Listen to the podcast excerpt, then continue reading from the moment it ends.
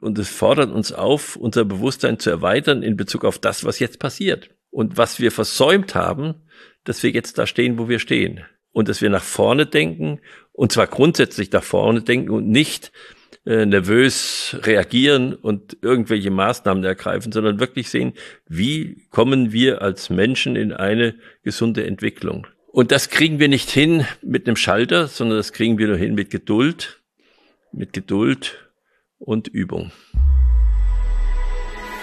Herzlich willkommen beim Gedankengut Podcast mit Wolfgang Gutballett und Adrian Metzger im Dialog zu Fragen und Impulsen unserer Zeit. Schön, dass du dabei bist. Wolfgang, es ist mir eine Ehre, dir zur hundertsten Podcast-Folge hier gratulieren zu dürfen. Das ist die hundertste Podcast-Folge vom Gedankengut Podcast. Und wir wollen diese Folge nutzen, um in die Vergangenheit zu schauen, zurückzuschauen auf 99 Podcast-Folgen und natürlich auch in die Zukunft zu schauen, wo wird sich dieser Podcast hin entwickeln. Und der allererste Podcast, den wir hier veröffentlicht haben, da haben wir drüber gesprochen, warum machen wir dieses Projekt? Warum gehen wir auf dieses Projekt zu? Und jetzt können wir das aus einer anderen Perspektive nochmal aufnehmen. Und starten möchte ich eigentlich mit deiner Perspektive auf Gedanken. Was ist das Besondere an Gedanken? Weil letztendlich heißt ja auch der Podcast so, Gedanken gut. Zuerst möchte ich dir danken, dass du mich so motivierst, dass wir in voller vollständiger Regelmäßigkeit jeden Donnerstag einen Podcast äh, aussenden können und dass wir auch eigentlich immer ganz zufrieden sind, dass wir uns selbst auch weiterentwickeln können in unsere Gedanken anhand dieser Aufgabe. Dieses, dieses Gedanken, es hängt ja mit Denken zusammen. Und wenn wir vernünftig denken, dann sind das halt Gedanken, äh, wenn sie gedacht sind. Und äh, diese Gedanken sind der Anfang äh, des Tuns. Äh, das Tun geht äh, eigentlich nicht ohne das Denken. Und wenn man es weltentwicklungsmäßig sieht, wird gesagt am Anfang, da war eine Idee da, ein Wort war da. Und das ist in die Differenzierung gegangen und in dieser Differenziertheit hat es uns ermöglicht zu denken, weil es äh, eine Dreidimensionalität gibt. Wir könnten, wenn es kein Nacheinander und kein nebeneinander gäbe, ja gar nicht denken, weil wir die Sachen voneinander gar nicht trennen und unterscheiden könnten. Also dieser Gedanke, das ist der Anfang der Tat und, äh, und insofern ist der Gedanke das Wichtigste und Praktischste von der Welt, kann man sagen. Äh, das zu tun erfordert äh, immer, immer Kraft. Der Goethe sagte, Denken erweitert, ja, es erweitert, aber lähmt. Die Tat beschränkt, weil sie konkret wird, aber belebt, weil uns da was entgegenkommt. Und äh, beim Denken bin ich in einem, in einem Raum, der mir nichts entgegensetzt. Er, er lässt mich frei in dem, was ich denke. Ähm, erst in der Tat und äh, in der Begegnung mit der Welt merke ich, ob der Gedanke praktisch war, ob es ein guter Gedanke war oder ob es äh, unsinnige Fantasien waren. Und du hast in deinem Leben gerade auch als Unternehmer das natürlich immer wieder auf die Probe gestellt, deine Gedanken an der Welt zu messen und herauszufinden, ob deine Ideen und Gedanken tatsächlich diese Tragfähigkeit haben. Ist das auch ein ein prägender Moment dann immer für dich gewesen, wenn du etwas gedacht hast und dann es realisiert hast und davor standest und es dann mit diesem Gedanken, den du hattest und im Kopf hattest, dann vergleichst und gegenüberstellst? Ja, ich habe äh, viele Gedanken gehabt, die gar nicht äh, in Richtung Tat gegangen sind. Ich habe viele Gedanken gehabt, deren Umsetzung gescheitert sind. Und ich habe auch Gedanken gehabt, die gefruchtet haben. Und äh, das ist natürlich immer schön und man kann sich aber auch wirklich deutlich machen im Leben, äh, wo man äh, nicht durchgekommen ist, wo man aufgegeben hat oder wo der, die Wirklichkeit einem gezeigt hat, dass man irgendwas außer Acht gelassen hat, was zum Scheitern führt. Dass man eben nicht gründlich genug gedacht hat oder nicht weit genug gedacht hat. Auf jeden Fall hast du es dir dadurch, dadurch, dass du immer wieder diesen Widerstand hattest, deine Gedanken auf die Probe zu stellen, hast du natürlich auch gewisse Strategien entwickelt zu denken. Und das ist eigentlich so das, was für mich die letzten 99 Podcast-Folgen ausmachen, in deine Welt einzutauchen und herauszufinden, wie du das im Denken schon herausfindest und deine Methoden gefunden hast, dass es dich nicht beim Tun dann gänzlich überrascht und du immer wieder in deiner Gedankenwelt eigentlich Halt findest und dann auch wieder die Kraft daraus ziehst, wieder in das Tun reinzukommen. Gibt es da was, wo du sagst, das war ein besonderer Moment oder das war eine besondere Möglichkeit, da einen Zugang zu schaffen, dass du dir aus der Gedankenwelt eben nicht nur darin verweilst, sondern auch wirklich dann die Kraft hast, da rauszugehen und es in die Tat auch zu übersetzen? Also zuerst äh, ist wichtig, dass man lernt, ähm, nicht einseitig zu denken, sondern dass man um die Sachen herumgeht, dass man die Sache von allen Seiten betrachtet, wie wir sagen, dass man in der Lage ist, auch quer zu denken und zu anderen Bereichen rüber zu denken und zu schauen, was ist denn da ähnlich, was ist da äh, vergleichbar. Das ist wichtig, damit der Gedanke schon mal in der Gedankenwelt geprüft wird. Äh, ihn dann in der Wirklichkeit zu prüfen, das ist dann der nächste Schritt. Aber vorher muss ich wirklich sehen, dass ich ihn in der Gedankenwelt prüfe und auch mit anderen Menschen austausche, um zu sehen, liege ich da richtig? Habe ich da einen Denkfehler aus deren Sicht? Und das kann sehr mühsam sein und das kann auch äh, enttäuschend sein, weil man natürlich sich wünscht, dass der Gedanke, den man hat, ein guter ist. Und man muss dann schon einsehen, oft, dass es kein ausreichend guter Gedanke ist. Und wenn wir jetzt da anknüpfen, dann erinnert mich das sehr daran, wie du auch auf deine äh, Themen kommst, die du gerne hier in diesem Podcast behandeln wollen würdest. Das ist meistens im Austausch mit anderen. Das ist meistens, dass dir irgendetwas begegnet, wo du merkst, dass du mit einer Situation auf eine bestimmte Art und Weise umgehst oder wo du merkst, dass andere Personen auf eine ganz andere Art und Weise mit dieser Situation umgehen und du dann daraus eigentlich ja, die Energie ziehst, dich hinzusetzen, darüber die Gedanken zu machen und dir das durch den Kopf gehen zu lassen, wie eigentlich da die, ähm, ja, der Hintergrund aussieht von so einer Thematik und wie man das eigentlich ähm, fassen kann in Gedanken und dann eben auch immer wieder, und das merke ich, wenn ich mit dir zusammen arbeite, damit ringst, wie kriege ich das auch transportiert? Weil es sind ja immer wieder auch Themen da, selbst wenn sie dir selbst 100% klar sind, ist es immer noch schwierig, das dann in einer Podcast-Folge entsprechend unterzubringen bringen. Und da gibt's dann auch immer mal Themen, wo wir sagen, ähm, eigentlich können wir in einem längeren Gespräch ein gemeinsames Verständnis davon schaffen, aber es ist noch schwierig, jetzt dafür eine Formulierung zu finden, wo man nicht eine halbe Stunde, Stunde Grundlagen legen muss in so einem Podcast, sondern was man auch einfach mal so ähm, rüberbringen kann. Aber was sind jetzt wirklich für dich die Themen oder wie gehst du heran an die Themen, die jetzt in so einem Podcast landen? Wie kommt das zustande? Nimm da mal gerne die Zuhörer und Zuschauer mit in die Welt hinter dem Gedankengut-Podcast Podcast und in die ganzen Arbeitsphasen, die es ja gibt, bevor dann eben entsprechend diese Folgen aufgezeichnet werden? Also das erste ist, wenn ich merke, dass Menschen einseitig denken, dass ich dann zweifle, ob das äh, wirklich rundherum gedacht ist und mich das herausfordert, genau von der anderen Seite darauf zuzugehen und das zu denken. Das ist, äh, das ist dann auch die Neugierde, was steckt dahinter? Was steckt dahinter. Oder ich gehe äh, nicht drum herum, das ist die andere Sache, ich gehe eine Stufe höher. Und ich sage, was ist denn, wenn ich das jetzt mal von oben betrachte? Dafür haben wir das Wort überlegen bei uns in der Sprache. Das heißt, ich schaue mir das jetzt nicht äh, als Betroffener an oder irgendwie Einbezogener, sondern ich schaue mir das jetzt an als Außenstehender. So außenstehend, wie es überhaupt nur geht. Und so unbetroffen, wie es überhaupt nur geht das sind äh, Dinge, die erweiternd sind im, im Leben und das kann ich üben. Und diese Neugierde, äh, die muss man sich bewahren im Leben. Die geht manchmal verloren. Und die geht natürlich bei uns in unserer Zeit deshalb auch so stark verloren, weil wir immer fertige Bilder bekommen. Und fertige Bilder müssen uns eigentlich dazu bringen, dass wir sie auflösen. Wir müssen sie auflösen und wir müssen dann in die Details schauen und gucken, ob das zutreffend ist, ob das überhaupt zusammenpasst. Und das gilt auch für Worte. Ich gehe viel mit Worten um und äh, frage mich, wenn ein Wort aus drei Worten zusammengesetzt ist, wenn ich die mal einzeln betrachte, was sagen Sie mir dann? Oder wenn ich es mit anderen Worten zusammenbringe, was sagen Sie dann?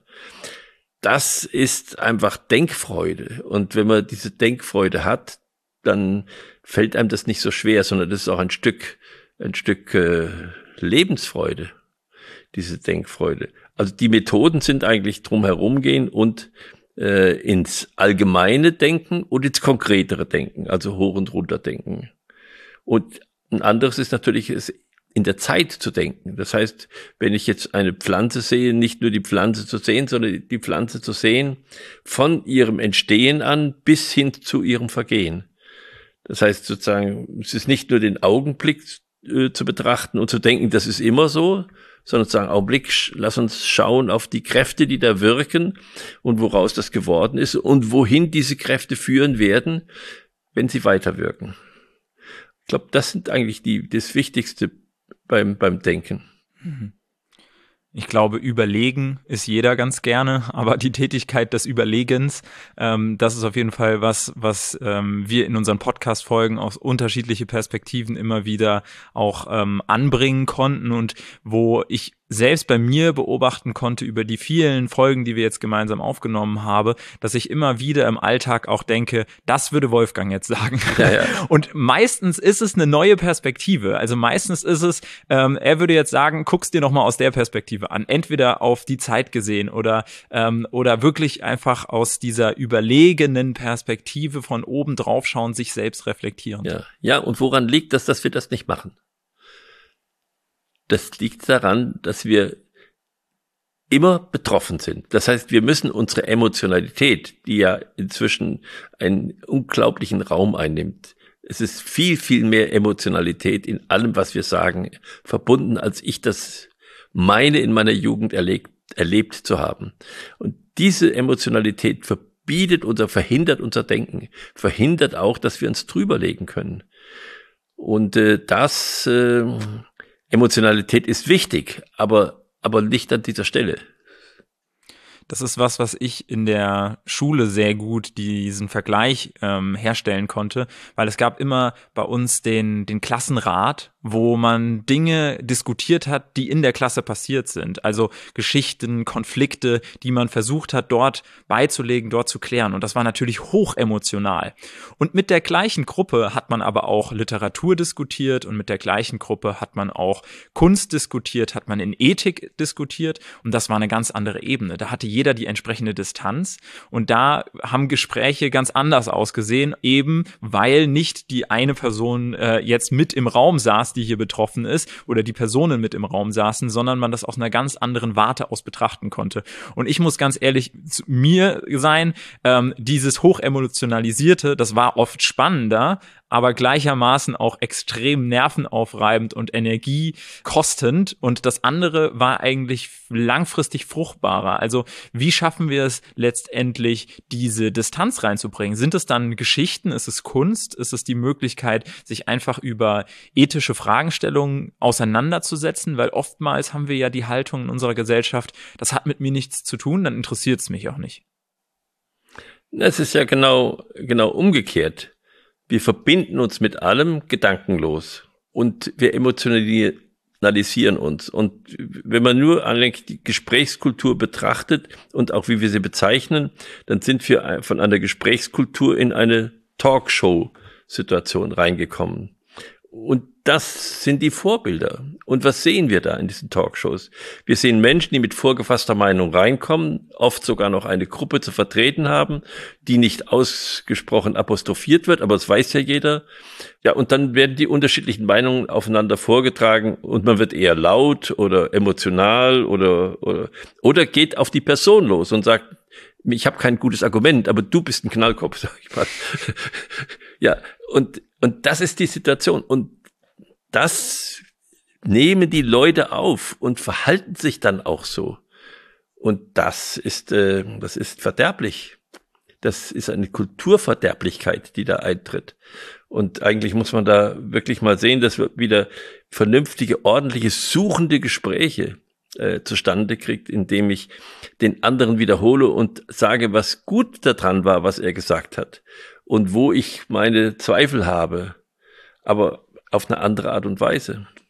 Insofern sage ich, diese Talkshows sind Bezug auf den Erkenntniswert für mich null und nichtig. Weil die Beteiligten nicht Suchende sind. Ja. Ich weiß doch vorher schon, was jeder sagt. Und wobei er auch bleiben wird. Ein bisschen Ping-Pong spielen damit.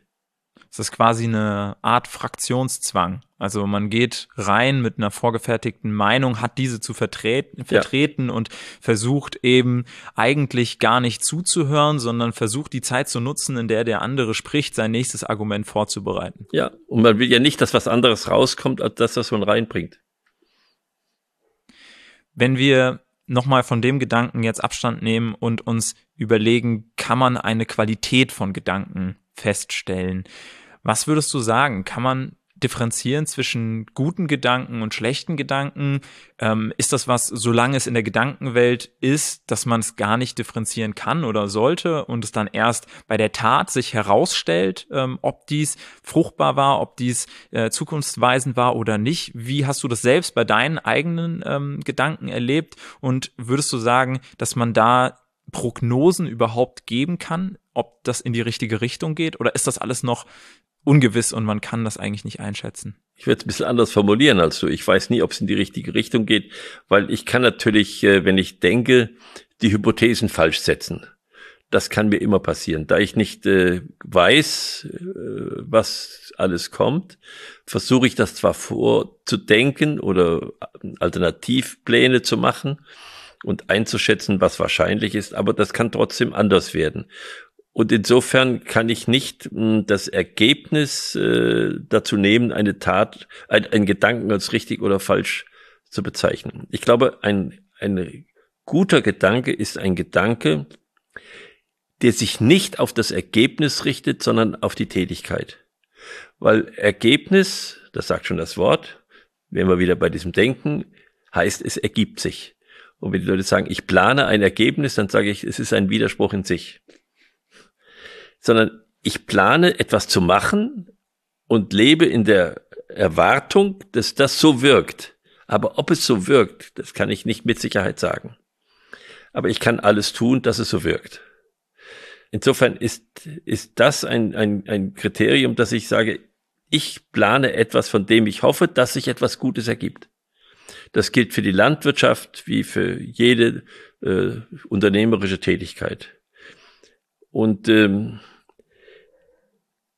der, der Goethe hat übrigens diesen sehr schönen Spruch, den ich öfters gerne zitiere, gesagt, willst du dich deines Werts erfreuen, so musst der Welt du Wert verleihen.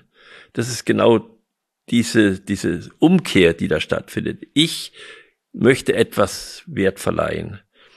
Ich richte nicht meinen Blick auf das, was es mir bringt.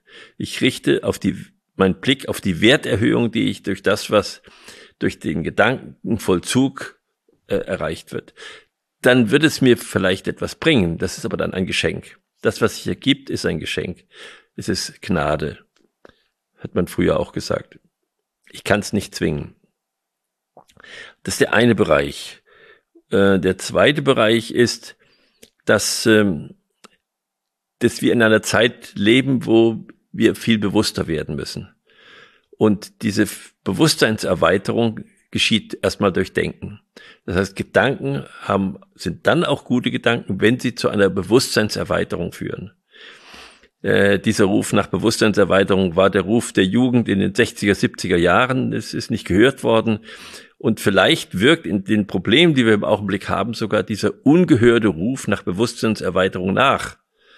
Und, äh, und, und es fordert uns auf, unser Bewusstsein zu erweitern in Bezug auf das, was jetzt passiert und was wir versäumt haben, dass wir jetzt da stehen, wo wir stehen. Und dass wir nach vorne denken, und zwar grundsätzlich nach vorne denken und nicht äh, nervös reagieren und irgendwelche Maßnahmen ergreifen, sondern wirklich sehen, wie kommen wir als Menschen in eine gesunde Entwicklung. Und das kriegen wir nicht hin mit einem Schalter, sondern das kriegen wir nur hin mit Geduld, mit Geduld und Übung. Und das sind gute Gedanken, bewusstseinserweiternde und auf etwas Werterhöhendes gerichtete Gedanken. Ich kann auf jeden Fall sagen, dass ich immer meine Zeit brauche, diese Gedanken von dir, weil wir nehmen ja nicht nur eine Podcast-Folge am Stück auf. Ich denke, das ist kein Geheimnis, äh, dass wir hier mehrere hintereinander aufnehmen und danach habe ich dann immer Gedankengut Verdauungszeit.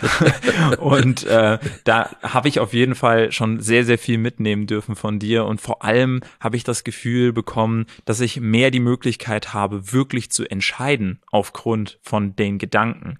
Denn immer wenn etwas mir im ersten Moment alternativlos erscheint, dann begebe ich mich in diesen Kontrollraum, den wir gemeinsam für mich eingerichtet haben, mit ganz vielen unterschiedlichen Möglichkeiten, das jetzt zu betrachten. Und meistens kommt dann am Ende dabei raus, dass es nicht alternativlos ist, sondern dass es ganz viele andere Möglichkeiten gibt, jetzt zu handeln und ich mich bewusst entscheiden darf, weil ich es überlegt habe. Und damit bekomme ich eine viel größere Sicherheit, diese Entscheidungen dann wirklich auch ja. bewusst zu treffen. Ja. Entscheiden heißt verzichten. Und das ist das Problem, dass ich mir diesen Verzicht bewusst mache. Aber wir kommen jetzt in eine Zeit, wo wir vielleicht das Wort alternativlos etwas weniger hören. Vielen Dank dir, Wolfgang für die hundertste Podcast-Folge. Vielen Dank dir als Zuhörer, als Zuschauer, dass du zu unserem Gedankengut-Podcast gefunden hast und wir hoffen, du bist auch bei den künftigen Podcast-Folgen mit dabei, entweder auf unserem Gedankengut YouTube-Kanal oder auf den Podcast-Plattformen, wo wir natürlich auch vertreten sind. Wir freuen uns, wenn du beim nächsten Mal wieder mit dabei bist.